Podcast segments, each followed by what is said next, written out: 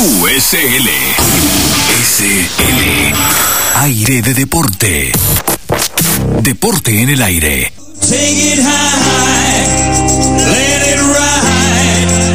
Yeah, love is on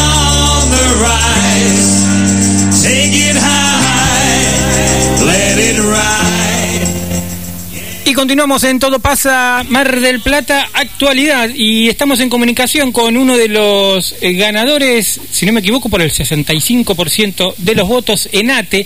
Él es el Colo de Isasi. Hola Colo, ¿cómo estás? Marcos y Carlos te saludan de Todo pasa Mar del Plata. ¿Cómo te va, Marcos? ¿Cómo estás? ¿Bien? noches. Bien, bien, bien, muy bien. Contame un poquito para que además sepan los oyentes, bueno, qué, qué fueron las elecciones que se realizaron y bueno, y cómo, cómo te fue, sé que habías ganado, pero contanos un poquito este, algunos detalles de, de ese triunfo. Sí, eh, el día 7 de agosto se eligió conducción nacional, conducción de la provincia de Buenos Aires y de las 59 seccionales en que está subdividida la provincia en nuestra Sí, lo acordé. lo.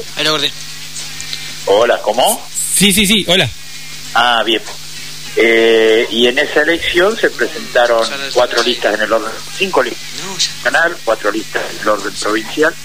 Nosotros sacamos el 60% de los votos, alrededor del 60% de los votos, la lista Mm. verde ANUSAT, que tengo el privilegio de encabezar en esta nueva etapa y la responsabilidad y que tiene la responsabilidad Hugo Cachorro Godoy de encabezar en el orden en el orden nacional y ese que es Navarro en, la- en Mar del Plata. Así que nosotros decimos que no ganamos, sino que eh, consolidamos por medio del voto de la inmensa mayoría de los afiliados un camino de un gremio democrático, donde que deciden asambleas, que elige delegados, que avanza hacia la equidad de género e igualdad de oportunidades, que construye seccional y que se pone al frente de la defensa de los derechos de los trabajadores y trabajadoras del Estado. Estamos muy satisfechos eh, y bueno, pretendemos seguir haciendo lo que planteamos y con un fuertísimo respaldo de parte de los afiliados. Bien, vos sabés que eh, en Mar del Plata había cinco listas, tengo entendido. No soy agremiado ATE, pero mm, suelo informarme en cuanto a gremios y demás. Quería preguntarte en principio si eso este, es normal que, que haya tanta variedad y, y en No, cualquier en realidad caso. había cinco listas en el orden nacional. En Mar del Plata había una sola, la verde Anusate. Ah, bien, a nivel Y nacional. Había cinco Mm, listas en el orden nacional, cuatro en el orden provincial. Bien. Eh, sí, es muy muy común que nuestra organización haya haya varias listas. De hecho, somos facilitadores. Hay algunos gremios que, que tienen un estatuto que prácticamente tenés que hacer milagro para poder por eso, por eso te preguntaba. Por eso te preguntaba. sí. Eh, nosotros nos jactamos de la presencia de listas que piensan, que tienen matices en lo que hace a la construcción de la organización. Mm, Eh, también somos los gremios que eh, elige del secretario general del orden nacional hasta el último vocal del pueblo más pequeño por el voto directo y secreto de los afiliados y de las afiliadas. Por eso 7 de agosto para nosotros no fue una- un hecho eh, más. Eh, el solo hecho de que haya elecciones es un dato político en sí mismo. claro. Y en segundo lugar, que, que hayamos sentido el respaldo que sentimos en el orden provincial y en el orden nacional, para nosotros no solo es una alegría, sino que es reafirmar el compromiso de del ATE que, que se puso al frente eh, de la lucha de los trabajadores y trabajadoras desde su hito fundacional, digamos, no es no es nuevo.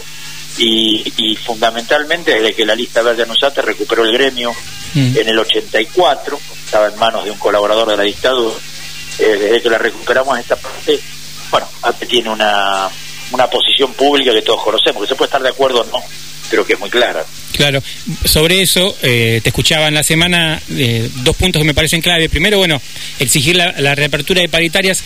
En provincia de Buenos Aires, el primer dato me parece clave y de paso te pregunto es si lo conoces Hernán Lacunza, me imagino que en alguna reunión te lo habrás cruzado porque no son mucho de, participar en las reuniones de paritarias el, gobierno de María Eugenia Vidal, pero en cualquier caso, ¿qué referencia tenés sobre él? Y por supuesto también esta idea de, bueno, si vamos a un 60-70% de inflación, me parece que hay que sentarse a negociar, ¿no? Sí, lo conozco, la CUNCE, lo conozco, me he reunido en varias oportunidades, eh, en las paritarias de la ley 10430, que es la que rige a los auxiliares de la educación, a la mayoría de los trabajadores de la salud, a los de la administración central y también en la paritaria docente, donde tenemos representación como ATE también.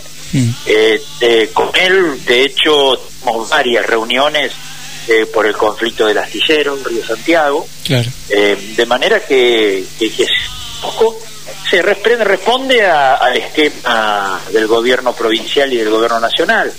Tiene que ver con, con una política de ajuste fiscal, tiene que ver con una política eh, de, eh, de, bueno, de crisis sobre los trabajadores y los sectores más vulnerables.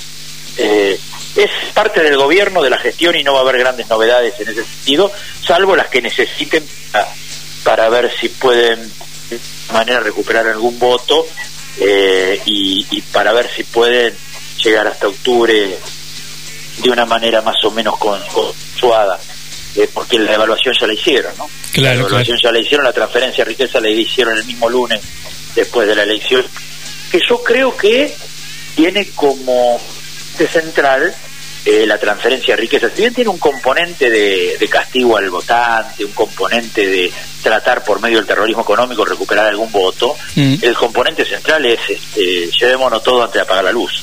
Sí, ¿no? Da- Digamos, es da más esa- o menos ese, ese dato, ¿no? Por eso tu pedido, tu pedido de adelantar la- las elecciones para que dejen de llevarse lo poco que queda, digamos. Sí, en realidad no es un pedido mío, ya lo había planteado Hugo Godoy, el secretario general del Orden Nacional, y yo en todo caso reafirmo lo que él plantea. Yo creo que nosotros necesitamos adelantar las elecciones generales. Primero creo que se tienen que ir lo más rápido posible. Ahora se tienen que ir por los métodos democráticos. Claro. Eso también tiene que ser claro. Sí. El mecanismo sería adelantar las elecciones y, a- y adelantar el traspaso. Me parece que es un gobierno desgastado, que ya no tiene vuelta, ya no lo respeta a nadie, ni siquiera a sus propios dueños. Mm. Este, por lo tanto, me parece que se habría que, que acelerar eso eh, y se ve con mucha claridad que hay que hacerlo porque además a alguien, hasta el enemigo se lo respeta, pero cuando ya no estando tan devaluado es medio difícil que se pueda que se pueda avanzar en algún tipo de relación o de negociación. Y creo que está agotado este gobierno Mm. que, que además sigue transfiriendo riqueza y se padece, por ejemplo, 500.000 pobres más hubo Claro. a partir del lunes. Y bueno, me parece que ese es el camino. Tiene que haber un cambio de gobierno. Creo que en octubre, o si se adelanta mejor, va a haber una ratificación del voto popular. Va a haber un cambio de gobierno, pero también tiene que haber un cambio de políticas. Es esencial. Las cosas se aborden de manera urgente. Mm. Uno puede decir, o a uno le pueden decir que cada argentino tenga un auto, hay que esperar un poco. Y bueno, uno puede entenderlo eso.